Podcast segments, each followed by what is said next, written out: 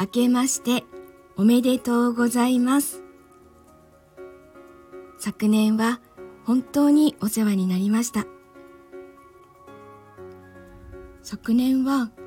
音声配信の場をスタイフに完全にスイッチした年でした。とても居心地が良くて肩に力を入れずに表現できるこの場所がとても好きです。ここでこの場所でたくさんの方とつながれて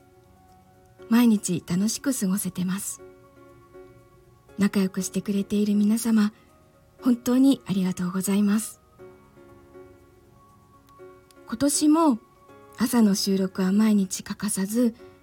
帰宅ライブは平日はできるだけそれから朗読やボイスドラマは時々配信していきたいと思います。今後とも自由気ままでチョロ Q のようなしーのみチャンネルをよろしくお願いいたします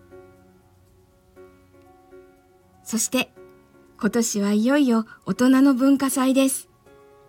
出演者一同本当に頑張って準備をしていますぜひ大人の本気を見に来てください。